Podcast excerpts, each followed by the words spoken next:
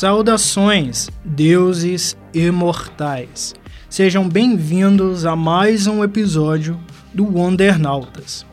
O tema de hoje será acerca da socialização e dos processos que fazem parte dessa dinâmica de socialização dos indivíduos, né? Das crianças, dos adolescentes, dos jovens adultos, dos adultos, das pessoas como um todo, né?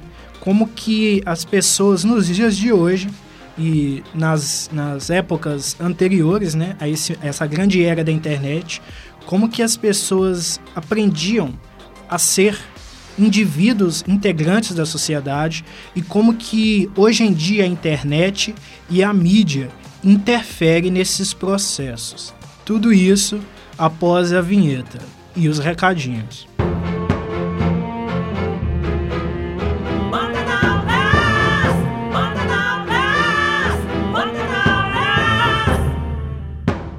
Antes do nosso episódio propriamente dito, eu venho te sugerir para me seguir no meu Instagram, arroba Senju, ou no meu Twitter, arroba Epifânio, Maicon. No meu Instagram eu vou continuar postando um pouco da minha vida pessoal, dos meus outros projetos e trabalhos e aspirações, e aí você acaba conhecendo algumas das minhas outras ideias também. É importante que você, se possível, me escute na Aurelo, a partir de 70% do episódio ouvido por um streaming, você vai estar me remunerando sem pagar nada, porque o aplicativo é gratuito, a plataforma é gratuita e você vai estar ajudando imensamente ao meu trabalho. Aurelo já está disponível para isso, basta você ir conhecer um pouco a plataforma. Existe um espaço para a comunidade que eu vou estar desenvolvendo cada vez mais para uma interação melhor com o público, ouvir sugestões de pautas e tornar o programa mais próximo de vocês, ouvintes. Qualquer novidade que seja necessária, vocês poderão escutar aqui nesse espaço do programa, poderão conhecer também na minha página pessoal do Instagram ou na página do programa que estará vinculada diretamente ao meu perfil pessoal. E agora vamos para o episódio propriamente dito. Eu venho agora anunciar bem rapidamente quem vai participar dessa conversa, né? Ele vai falar melhor sobre si mesmo. O Caio César, que é professor da PUC, ele vai vir aqui participar dessa discussão, né? E espero que vocês gostem do resultado desse diálogo aqui a respeito das questões de mídia e socialização. Bom, meu nome é Caio César, eu sou professor na PUC Minas, tenho 21 anos, agora completando em 2022. Eu sou publicitário, eu sou mestre e doutor em administração e leciono e coordeno cursos na universidade já então há, há vários anos, né? Estou aqui em Belo Horizonte. Considerando né, é, a realidade em que a gente está atualmente, uma era com a presença tão forte da internet e de processos de socialização digitais mesmo, como que você percebe que a presença e a existência da internet transformou esses processos né, de socialização dos indivíduos como um todo? Ah, essa é uma pergunta muito interessante, né? Porque num primeiro momento, quando a internet comercial estava começando a ser explorada, você tinha ainda muita gente que se opunha à ideia de socialização pela internet, porque as pessoas ficavam reclusas em seus quartos só teclando e a avaliação nessa primeira impressão era de que elas estavam se isolando dos outros, né? quando na verdade elas estavam se aproximando daqueles que pensavam perto dela, né? ou que pensavam de um jeito semelhante ao dela. E isso acontecia em fóruns, em comunidades virtuais e tudo mais.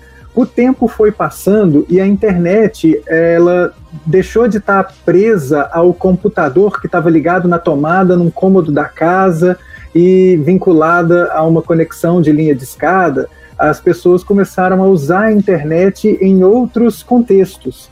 Então, principalmente a partir do começo dos anos 2000, 2005, 2006, quando você tem os primeiros telefones que contam com pacote de acesso à internet, né? E principalmente a partir de 2007, que acho que ali é um momento crucial, que é o lançamento do iPhone, e aí você tem essa história de um smartphone, não que o iPhone tenha sido o primeiro, a gente tinha smartphones anteriormente, mas é que o iPhone ele é lançado com um plano ilimitado de dados pela operadora AT&T lá nos Estados Unidos, isso daí marca uma coisa, né? Porque um monte de outras operadoras e fabricantes começam a fazer esse tipo de acordo também.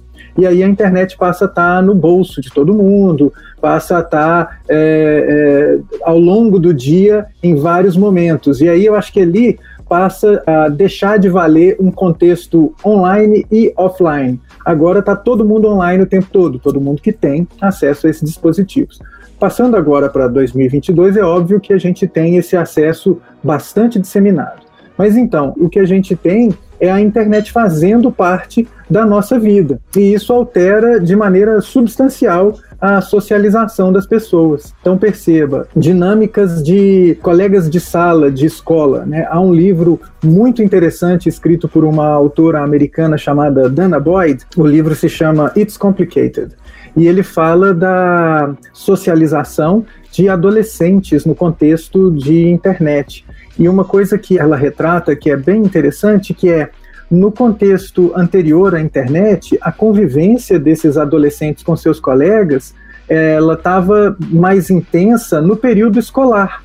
Então terminava ali quatro horas da tarde, né? Começava de manhã e terminava às quatro horas da tarde, salvo aqueles que fariam atividades extracurriculares, etc. Mas ia todo mundo para casa. E aí, eventualmente, pontualmente, essas pessoas conversavam por telefone, uma ia à casa da outra e tudo mais. A partir do momento que está todo mundo com o smartphone, esse convívio ele não para. Então, as dinâmicas de relacionamento desses adolescentes a partir ali do final do, da primeira década do século XXI, o convívio ele não cessa.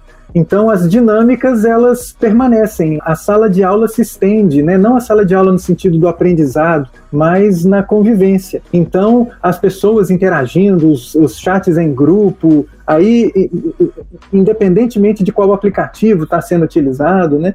Então você tem uma mudança primordial, né? A gente vê isso hoje nas dinâmicas, inclusive familiares, os grupos de família, as pessoas conversando pelo Twitter, pelo Facebook, pelo Instagram, pelo WhatsApp e por aí vai. São reuniões de família que antes aconteciam, sei lá, uma vez por ano no Natal ou todo domingo, dependendo da família, e agora elas acontecem 24 horas por dia.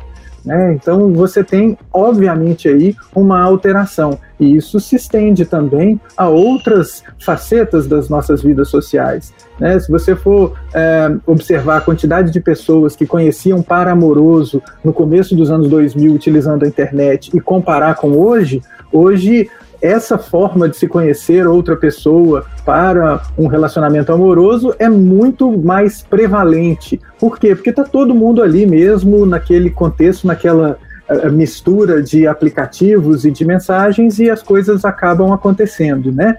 Então, as mudanças são absurdas, né? A socialização ela foi profundamente alterada, as dinâmicas sociais agora elas consistem em interações neste espaço, que é o espaço da internet, e também no espaço físico, palpável, né, é, presencial. Mas não há mais diferença, né? A gente tinha um contexto lá no início dos anos 2000 de uma comunicação basicamente assíncrona, agora ela é uma comunicação que tem as características de assincronicidade, né? Eu respondo a mensagem quando eu puder e tudo mais, mas a gente tem diminuído esses intervalos cada vez mais, né? Então a, interação é contínua. Então a socialização muda absurdamente, cara. Considerando os aspectos positivos, né, da existência da internet na nossa vida, aspectos que você levantou muito bem em sua fala, eu acho importante a gente considerar essa dicotomia, essa dualidade entre é, as pessoas que têm acesso e as pessoas que têm pouco ou nenhum acesso, né? Quais são as principais diferenças entre os processos de socialização desses dois grupos? o grupo das pessoas que tem um grande, muito, ou que de fato tem pelo menos um mínimo de acesso à internet, e as pessoas que não utilizam ou que não têm um acesso frequente a esse recurso. Começa a se formar um abismo, né, cara? Que é o das pessoas que não usam esses uh, dispositivos de comunicação e as pessoas que usam. E dentro do grupo das pessoas que usam, as pessoas que exploram mais esses dispositivos de comunicação e as pessoas que ficam ali na superfície, apenas é, recebendo e interagindo com as pessoas imediatamente conectadas. Então, a gente tem ainda, apesar de uma presença gigantesca dos telefones celulares, que eu acho que é uma coisa interessantíssima, né? A gente tem já, claro, mais da metade dos domicílios brasileiros com conexão estável à internet, é, o que é muito. A gente não pode dizer que isso não seja muito. A gente tem uma cobertura de internet muito grande no Brasil não é o suficiente, obviamente. A gente tem muita gente, eu acho que o período pandêmico aí ele mostrou é, como que é desigual o acesso à conexão estável de qualidade. E não só a conexão, também os dispositivos, porque às vezes você só tem um dispositivo por família, então você tem um telefone por família, você tem uh, um ponto de conexão só que a família tem que compartilhar, e isso pode ser muito ruim, né? A gente viu isso acontecendo repetidas vezes durante a pandemia aí, né? O período de isolamento da pandemia, porque ela não acabou, né? Então, há questões a serem transpostas, né, problemas a serem vencidos, que dizem respeito à inclusão de mais pessoas à, à, à conexão, né, o acesso à conexão, acesso e formação para utilização desses dispositivos, porque não é só você ter o dispositivo, você precisa entender o que, que é que é usar isso, né? Porque senão você acaba fazendo coisas que não são muito recomendáveis, né? E aprender a usar efetivamente para tirar o melhor proveito. Então, há necessidade de fazer a, a, conexão e os equipamentos chegarem à maior quantidade possível de pessoas. Infelizmente, a gente vive um contexto de enorme desigualdade social e econômica, e isso ainda é um, um, um horizonte muito distante mas eu acho que é viável, né? E quando isso acontecer, a gente vai ter um esquema um pouco melhor, né? Porque acesso a equipamentos culturais, por exemplo, aqui de Belo Horizonte, há uma quantidade enorme de equipamentos culturais, museus, parques e etc que para você entrar, apesar de ter vaga, de estar tá aberto, você tem que se conectar à internet e emitir um ingresso numa plataforma XPTO muita gente não tem acesso, não tem plano de dados para poder fazer isso, é, não tem o dispositivo e acaba ficando também sem esse acesso a esses é, é, equipamentos culturais. Então, veja como é que é complicada essa situação. Né? Ah, então, não é só a, a, as prefeituras falarem que estão dando acesso em Wi-Fi, mas nas praças mais centrais e, sabe, com um processo que às vezes é obscuro. Eu acho que o mais importante é as pessoas terem empregos e condições e planos que sejam é, decentes, acesso a equipamentos para poder usar onde elas quiserem, como elas bem entenderem.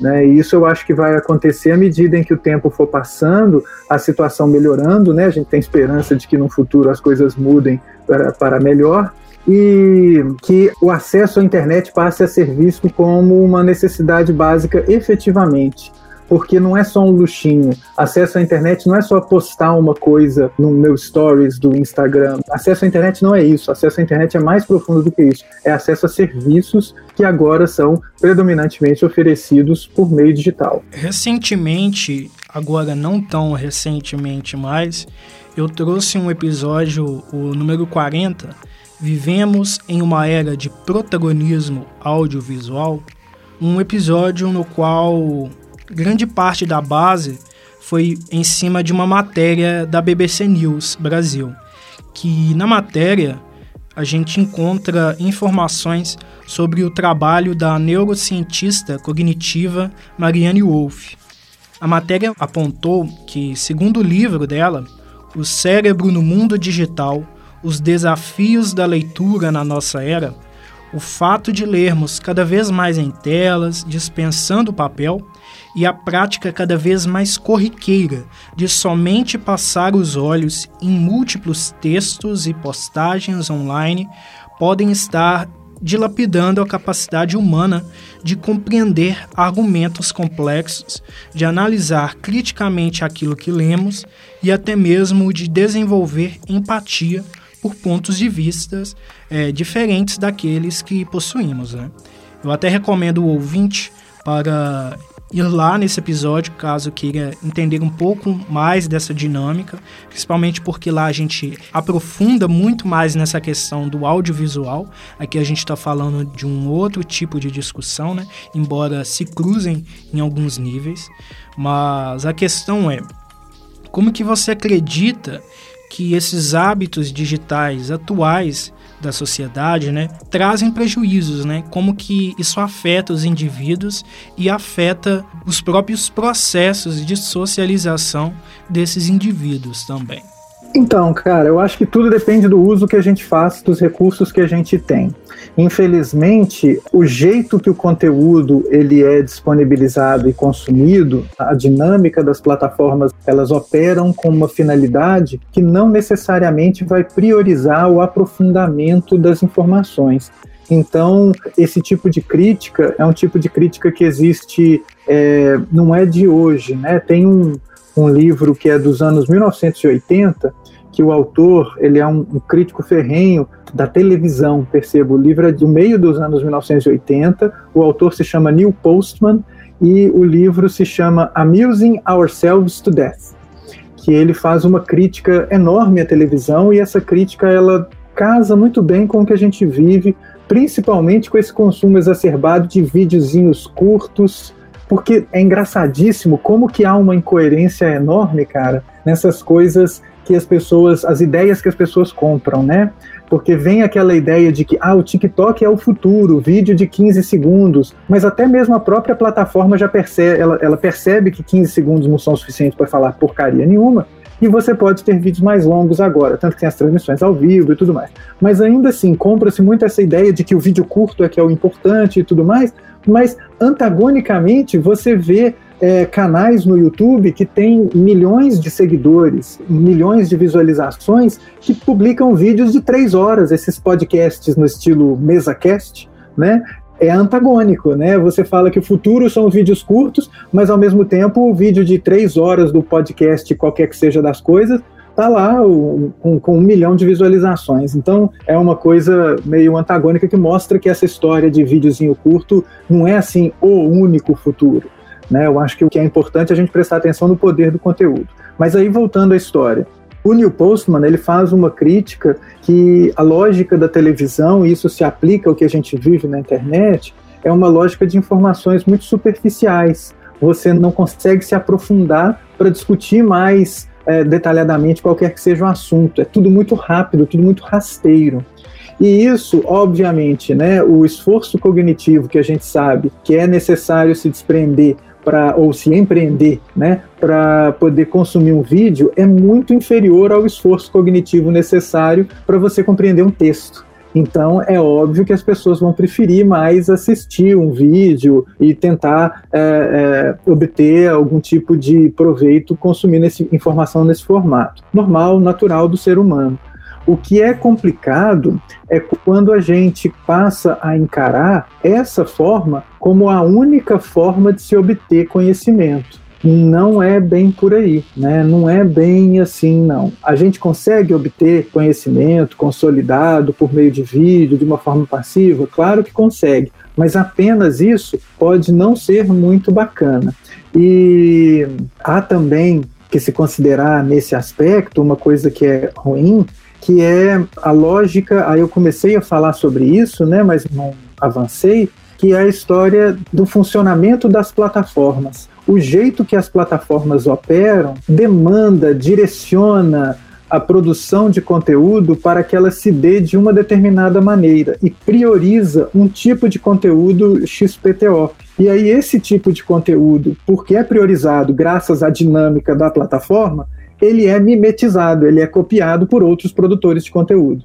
Então você tem a prevalência de um tipo de conteúdo que não é necessariamente bom para quem está assistindo ou para quem está fazendo. É bom para a plataforma, porque retém pessoas assistindo e aí essa retenção significa em mais visualizações para as publicidades que são jogadas no meio das produções. Então a gente vê essa, esse imperativo da plataforma como uma coisa que a gente está percebendo que não é o melhor para a sociedade. Então, eu tenho uma dificuldade de falar que a internet nos torna piores. Eu, eu não acho que esse seja o caso de forma alguma, mas eu entendo que a operação dessas plataformas prioriza o que é de pior, né? Ela traz à tona o que há de pior, né? Porque aí essa informação rápida, consumida en passant, sem muita reflexão, né? E isso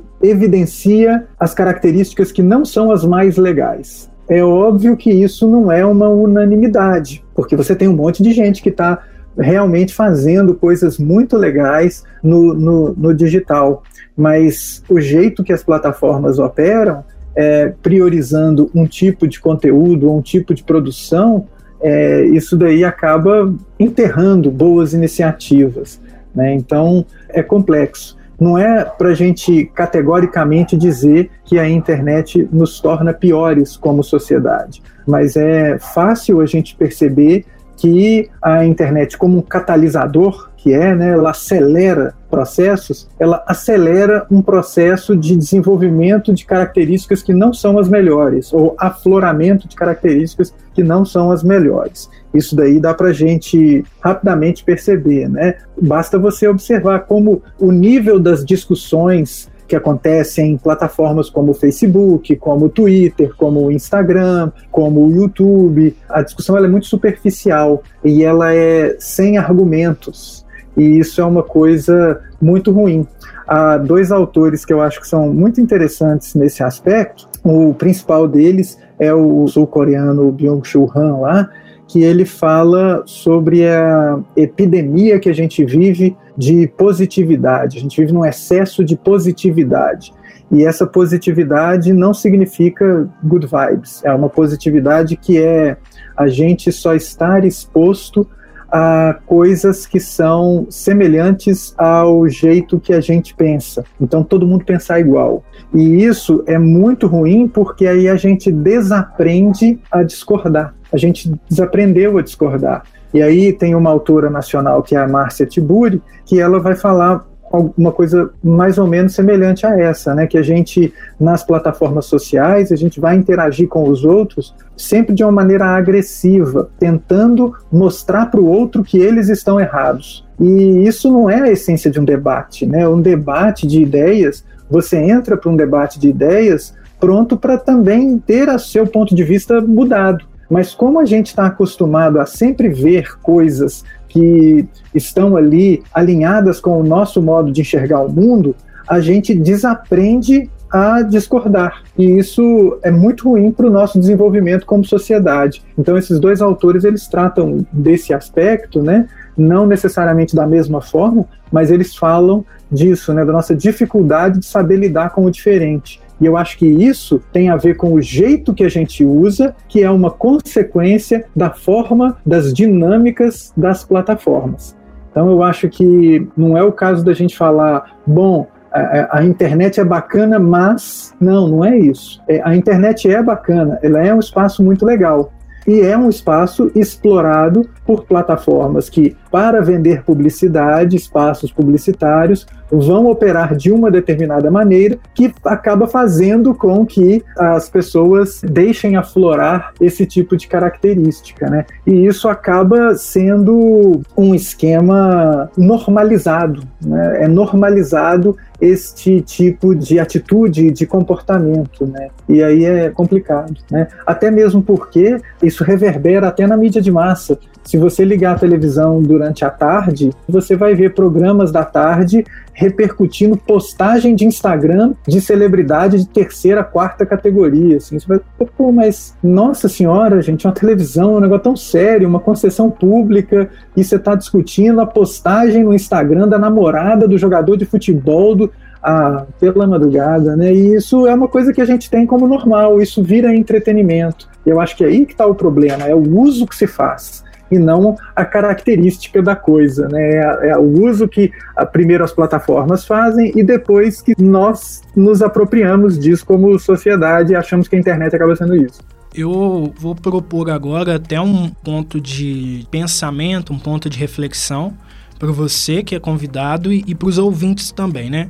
Considerando dois grandes polos, digamos assim, de momentos em relação à própria existência da internet. Eu, por exemplo, eu sou de 97, tenho 25 agora, e eu me socializei enquanto criança e adolescente, né, ali nos anos 2000. E a presença da internet é, na minha vida era totalmente diferente da presença que a, essa mesma internet tem hoje em dia na vida das crianças e dos adolescentes, né? E existem diversas diferenças. É, por exemplo, quando a gente quer falar sobre informação, né? Quando a gente está falando de acesso à informação, quando eu tinha meus 10, 11, 12 anos, ainda não era tão comum pesquisar é, via internet. Muito provavelmente nos grandes polos urbanos, nas grandes cidades, já era algo naturalizado. Mas para mim, que só foi ter um computador, se não me engano, aos 12, 13 anos, um celular com um navegador de internet prático bem funcional por aí também. Então, para mim, essa coisa de pesquisar, de me informar, não era muito relacionado à internet ainda. Grande parte disso era na TV, nos livros ou na própria escola, né? E hoje em dia já é o oposto. Hoje em dia qualquer pessoa, não somente os menores de idade, não somente crianças e adolescentes, mas qualquer pessoa costuma jogar uma dúvida que tem no Google. E só depois ela talvez procure alguma forma de aprofundar por meio de um profissional ou tirar uma dúvida com o professor, alguma coisa do tipo. Então a gente percebe que existem diferenças, né? Mas para você, quais são as grandes diferenças nesses processos de socialização, nessa presença da internet, dessas duas gerações, né? Dessa galera que nasceu ali no final dos anos 90, pro início dos anos 2000, e essa galera que está vindo agora, né? As crianças e os adolescentes que estão é, aprendendo a viver em sociedade agora. Olha, é aquele caminho que eu percebo que a gente está tomando como sociedade, né? As pessoas estão menos propensas a se comunicar verbalmente e mais facilmente se comunicando por intermédio de dispositivos. Isso é uma coisa que pode não fazer diferença para adultos, mas para crianças faz diferença, né? E aí, de novo, cara, há um outro livro que eu acho que é muito interessante, chamado Hiperativos e o autor é um alemão chamado Christoph Tuck. E o que, que esse cara fala? Ele fala que o fato da gente ter acesso a tudo imediatamente na palma da nossa mão, desde a mais tenra idade, isso proporciona na gente, como ser humano, uma tolerância menor, uma paciência menor. Então, a gente percebe que os adolescentes eles são menos pacientes, as crianças elas se percebem entediadas com muito mais facilidade e não valorizam o tédio. O tédio ele tem um valor muito grande, né? Em momentos de tédio que você tem aí a criatividade podendo trabalhar, né?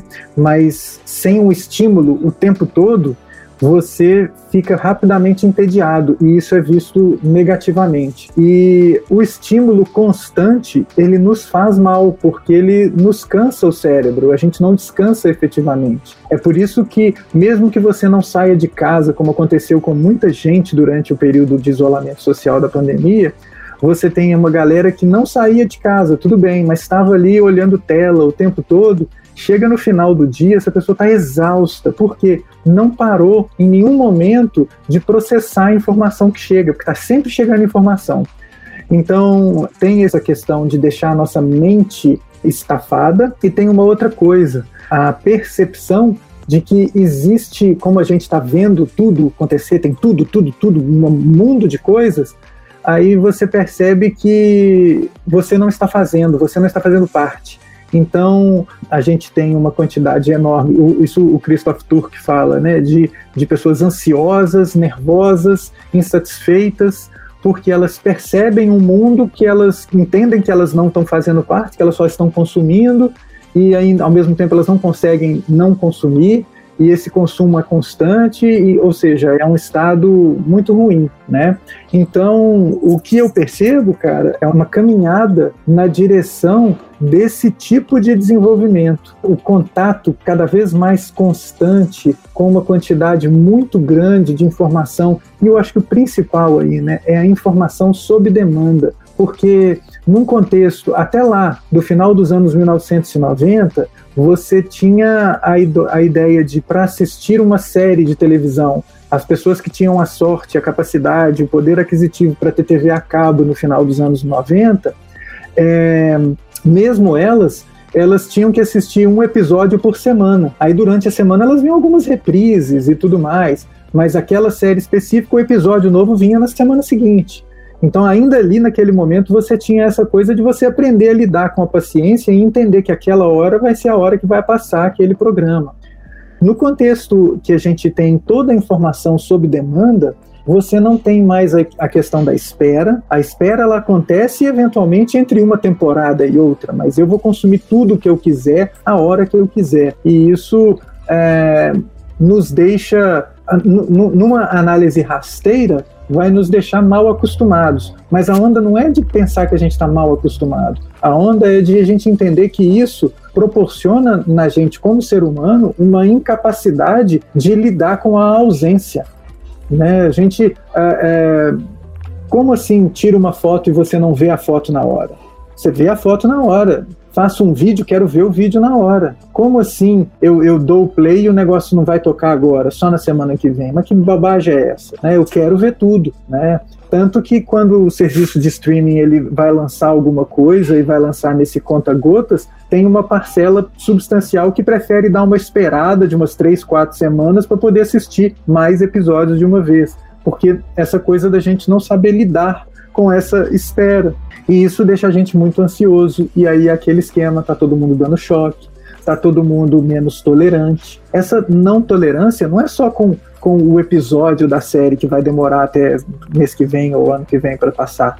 Essa não tolerância tá também com o outro. Eu não tolero uma coisinha que eu não gosto em você. Então eu não tolero você, né? Porque você não é do jeito que eu queria que você fosse porque na real tudo tem que ser do jeito que eu quero que seja.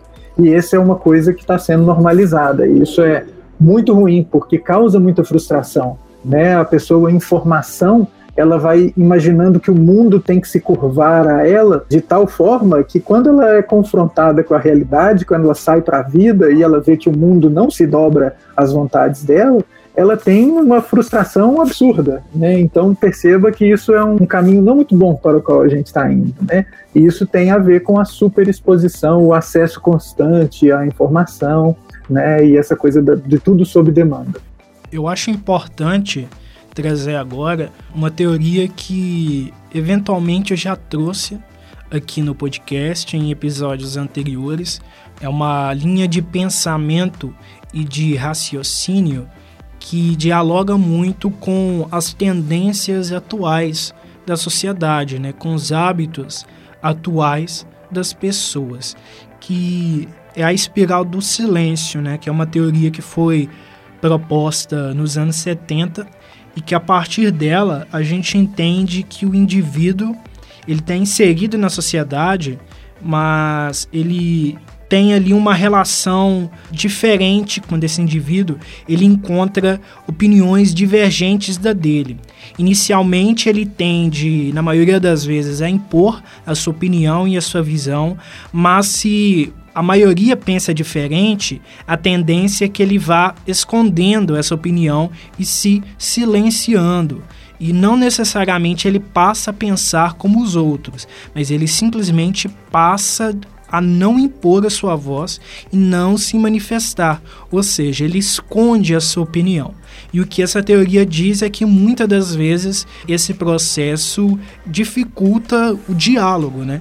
Porque se está todo mundo pensando igual, mas tem alguns poucos que pensam diferente, mas não se manifestam, a discussão de qualquer assunto fica muito rasa, né? Porque você não troca ideias diferentes, você muitas das vezes não vai encontrar soluções para um determinado problema, porque está todo mundo pensando igual e está todo mundo olhando na mesma direção, né? E muitos estudiosos, né, é, relacionam a teoria da espiral do silêncio com a chamada cultura do cancelamento atual e também com o comportamento das pessoas nas redes sociais, né? É, como que você acha que tudo isso se relaciona? Aí tem duas coisas, cara, que eu acho que se encaixam. Eu venho percebendo isso há alguns anos, já talvez mais que 10 anos, com alunos é, de graduação. E quando eu fui coordenador, né, o programa vai lá na rádio online. Quando eu fui coordenador do Lab, eu percebi isso já consolidado, que é assim, a gente abria as vagas para aparecer as monitorias, né? E os alunos eles não apareciam. Tem uma série de questões relacionadas a isso. Uma delas é o valor da bolsa, que é muito baixo e tal. Mas até se a gente desprezasse a questão da bolsa, os chamados que a gente fazia para as pessoas trazerem os seus projetos e fazerem experimentações no lab e tal, e os alunos eles não traziam isso. Por quê? Porque eles tinham medo de serem avaliados, principalmente não pelos professores, porque a gente deixava sempre bem claro, falava assim, olha, o lab é o espaço da você errar, aqui é o espaço da você errar, né? Então você vai fazer, ninguém espera que você faça uma coisa perfeita, porque você está aqui para aprender. Então esse é o espaço da experimentação, da tentativa e de ver o que, que funciona, o que, que não funciona e tal. Mas eles tinham um receio de serem avaliados pelos pares. Então, isso se traduz em alunos que não participam das aulas. Às vezes, o aluno está super interessado e etc. Quando eu, como professor, abro o momento para perguntas, não vem pergunta. Por quê? O aluno ele tem medo de ser avaliado pelo colega que vai achar que a pergunta que ele fez é uma pergunta inadequada. Então, isso é uma coisa que eu já percebo há muito tempo e que se encaixa com isso, né? Você tem medo de ser avaliado o tempo todo, então você fecha, você nem tenta, você nem vai ver qual é, você nem vai participar, né, do processo. Então, concursos, né, de, de publicidade, na publicidade isso é muito comum, né, você ter concursos de criatividade, etc. E eu me lembro de ter participado de vários e de ter sido eliminado porque as peças não ficaram boas e etc. Normal, né, gente? É concurso, está participando um monte de gente. É lógico que vai ter gente que vai ter ideias muito melhores, mas é legal participar. Você vai lá e põe a coisa que você faz e você começa a construir portfólio. Mas o que eu percebo é que, apesar de você ter uma grande é, gama de lugares para você publicar as suas experimentações, perfil no Instagram, canal no YouTube, cria um podcast, cria um blog, faz o que você quiser, é, as pessoas não usam isso muito para produzir, elas usam mais para consumir, porque elas têm medo do que elas têm feito ser avaliado pelos outros. Então, medo de ser mal avaliado, porque está sempre ali sendo bem avaliado. Então, é, eu, eu vou tomar cuidado, né? E isso tem, claro, a ver com essa história de cancelamento, porque é muito difícil Claro, isso acontece, né? Tem alguns casos em que as pessoas efetivamente são praticamente canceladas, no sentido de serem esquecidas, uma morte social, né? e eventualmente até para além disso, né? para agressões físicas e perseguição e etc., o que é horrível, e que se relaciona com essa história né? das pessoas terem um receio de se posicionarem, especialmente se o seu posicionamento for controverso ou for encarado como controverso. Então, isso é uma coisa complicada. Eu me lembro de um episódio ali no, no, meu ensino médio com um amigo meu que, inclusive, eu já tentei trazer ele para o podcast algumas vezes, mas nunca deu muito certo. Mas ele ainda vai aparecer em algum momento. Inclusive, vou mandar para ele o episódio. Que a gente estava conversando sobre alguma coisa eu acho que eu estava reclamando sobre o fato de algumas pessoas da minha família que eu conhecia na época, que se diziam cristãs, né? É, que estavam ali no cenário da igreja, mas eram muito intolerantes em relação a determinadas culturas e outras possibilidades de vida. E aí eu estava falando para ele como que eu não entendia, né, que as pessoas que eram para ser tolerantes eram tão intolerantes e da mesma forma com, com outros indivíduos, né, que se diziam muito estudiosos e etc. E aí ele foi comentou para mim que eu tinha que entender que eu possuía essa percepção porque eu consumia muitos conteúdos diversos, digamos assim. Eu assistia muito anime, é, via novela, assistia alguns filmes e tal. Então eu acabava naturalizando é, certos aspectos de outras culturas. Então eu tinha uma percepção de maior aceitação do que aquelas pessoas que não consumiam esses produtos, que procuravam só mesmo um tipo de produto, né? E aí eu fico pensando a respeito dessa relação mesmo entre o consumo de diferentes produtos midiáticos na infância né, e na adolescência e a formação de senso crítico. Você pensa que de fato existe essa relação que o indivíduo, quando ele consome bem cedo, né, relativamente cedo, na sua infância, na sua adolescência, produtos diversos com narrativas e produções e, e origens diversas, essa pessoa necessariamente ela tende a, a construir um senso crítico mais refinado? É, sem sombra de dúvida. Isso daí é mais do que comprovado, né? Que não é necessariamente a pluralidade de produtos que eu consumo. Né, e tampouco também de formatos. Mas eu acho que é o que, que é o conteúdo desses produtos. Porque eu posso consumir uma série de coisas de formatos diferentes e de produtores diferentes, mas que tenham um conteúdo específico e que vão, na verdade, obliterar qualquer desenvolvimento de capacidade reflexiva. Né? Então, não é a quantidade de produtos ou de formatos, mas é o conteúdo.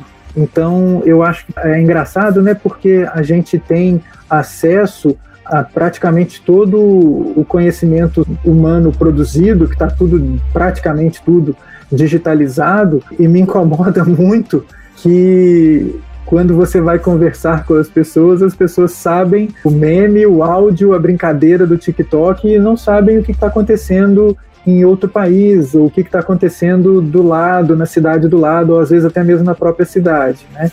Então, óbvio que isso acontece, né, cara? A gente tem, especialmente, mas não vinculado ou não exclusivamente, nos anos de formação do ser humano, se ele tem acesso a conteúdos que o municiem para fazer contestação, para pensar, para tentar entender os porquês, isso daí obviamente vai fazer com que ele na vida adulta tenha um posicionamento diferente na vida, mas não somente. Né, também é subestimar demais o ser humano, achar que só isso vai fazer o desenvolvimento. Se isso vier acompanhado de uma formação escolar consistente, de uma formação familiar consistente, onde esse tipo de pensamento crítico é incentivado e tudo mais, onde as respostas não são só porque sim, né, as coisas tendem a, a desenvolver de uma maneira mais interessante para o adulto que se forma. Agora, se do contrário ele for sempre respondido com um porque sim, porque é a resposta mais fácil de se dar para uma criança, a gente vai ter problemas no futuro, né? Então, tem a ver, mas não é a única questão, né? Mas se relaciona completamente, claro. Algo que eu já trouxe com certa frequência aqui no podcast e que está sendo sempre falado aí na sociedade, né, nas redes sociais, é esse tema da representatividade. Né? E é algo cada vez mais discutido e a gente vê cada vez mais pessoas falando sobre isso, pessoas entendendo a importância disso e também o, o, as produções culturais parecem estar se importando cada vez mais com isso, né? Com essa coisa de representar grupos e ideias e pessoas que nunca foram tão representados assim, nunca estiveram tão presentes em, em posições relevantes, né, como a gente está vendo hoje em dia. A gente está vendo essa mudança, né? E qual é a importância, na sua percepção, é, de se ver representado né, nesses meios durante a infância e adolescência, né? Qual é a importância para uma criança e para um adolescente em processo de construção da sua identidade, de socialização, de se enxergar ali nas telas e de se enxergar ali em posições de poder, de protagonismo, né? O quão importante é isso para essas pessoas? Ah, cara, eu acho que é de verem que eh, eh, veja bem, se você observar as novelas que passam no Viva, ou no Vale a Pena Ver de Novo, ou até mesmo na Globo, nos horários nobre aí, você vai ver um Brasil que não é o Brasil que a gente conhece, né? Qualquer ideia de Brasil que aparece nas novelas está muito distante do Brasil que existe de verdade, porque o Brasil ele se resume ou a uma realidade rural, que é sempre caricata, e sempre do grande produtor, né? É uma coisa de todo mundo é rico, ou é uma realidade urbana muito vinculada a, sei lá, dois ou três bairros do Rio ou de São Paulo, ou é uma realidade do Nordeste que a caricatura ela beira a comédia, de tão ruim que ela é feita. Então não é um Brasil, você não enxerga um Brasil ali. Então veja que se você tem inclusão nos produtos, seja música, seja na literatura, seja em filmes, em é, produções audiovisuais, programas de rádio, podcasts, o que quer que seja, e que as pessoas consigam perceber que a sociedade ela é efetivamente plural, tem gente de tudo quanto é jeito, de tudo quanto é tipo, e é isso, e é o mundo, né? É, vai ser mais fácil do que eu tentar normalizar um comportamento ou um jeito de ser que é muito restrito a uma parcela muito específica e muito pequena da população. Então é necessário que se veja que existem pontos de vista, existem uh, formas de existir que sejam diferentes. E isso é uma coisa que é muito difícil para muita gente entender, que o fato de mostrar coisas diferentes não quer dizer que eu esteja forçando as pessoas a serem diferentes. Eu só estou mostrando que existem diferenças. Né? Então, quem se opõe a essa ideia de eu ter todos os tipos de pessoas, todas as, todas as pessoas, né? É, representadas nas produções, essa ideia de se opor a isso é uma ideia de opor a existência dessas pessoas. Então, assim, não faz muito sentido. E não é o fato de eu ter visto um determinado, uma, uma, pessoa ou uma pessoa que é diferente de mim, ou que ela se comporta diferente de, do jeito que eu me comporto, que, enfim, eu vou me sentir não adequado. Acho que é muito mais fácil eu me sentir não adequado quando eu estou vendo na televisão o comportamento que não reflete o que eu vejo na realidade do dia a dia.